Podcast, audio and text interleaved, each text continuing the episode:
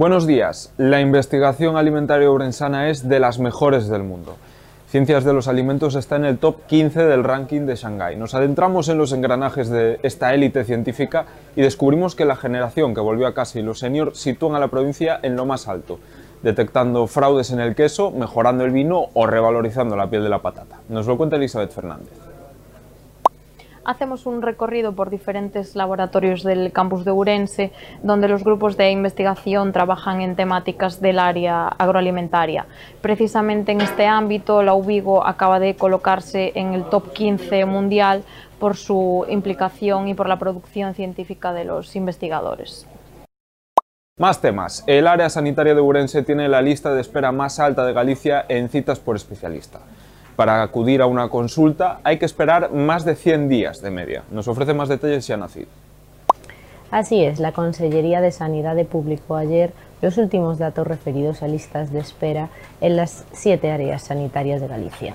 En el caso de Ourense sacó los peores resultados en listas de espera de consultas externas. En particular, tres son las especialidades con peores listas rehabilitación, traumatología y oftalmología. Por su parte, el gerente del área sanitaria habla de la falta de recursos en estas tres especialidades, es decir, falta de personal, lo que sin duda provoca el retraso para los pacientes. La política municipal suma un nuevo episodio de tensión. Jacome se ahoga después de que el PP le retirase el oxígeno financiero. La oposición le impide seguir inyectando créditos y el alcalde la toma con el interventor. Nos lo relata Brais Iglesias.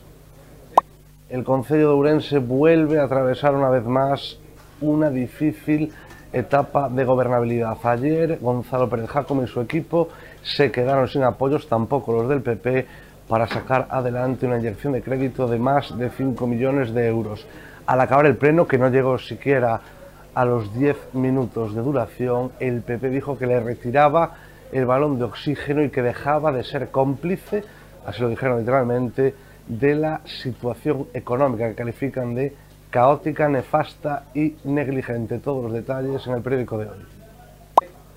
En provincia estamos muy pendientes de la situación de Irosa Samaca, la pizarrera, en la comarca de Valdeorras. Con la información disponible ayer por la tarde, hoy se ejecutará el desahucio que dejará sin trabajo a más de 250 personas, aunque se continuaba buscando una solución durante la jornada de ayer.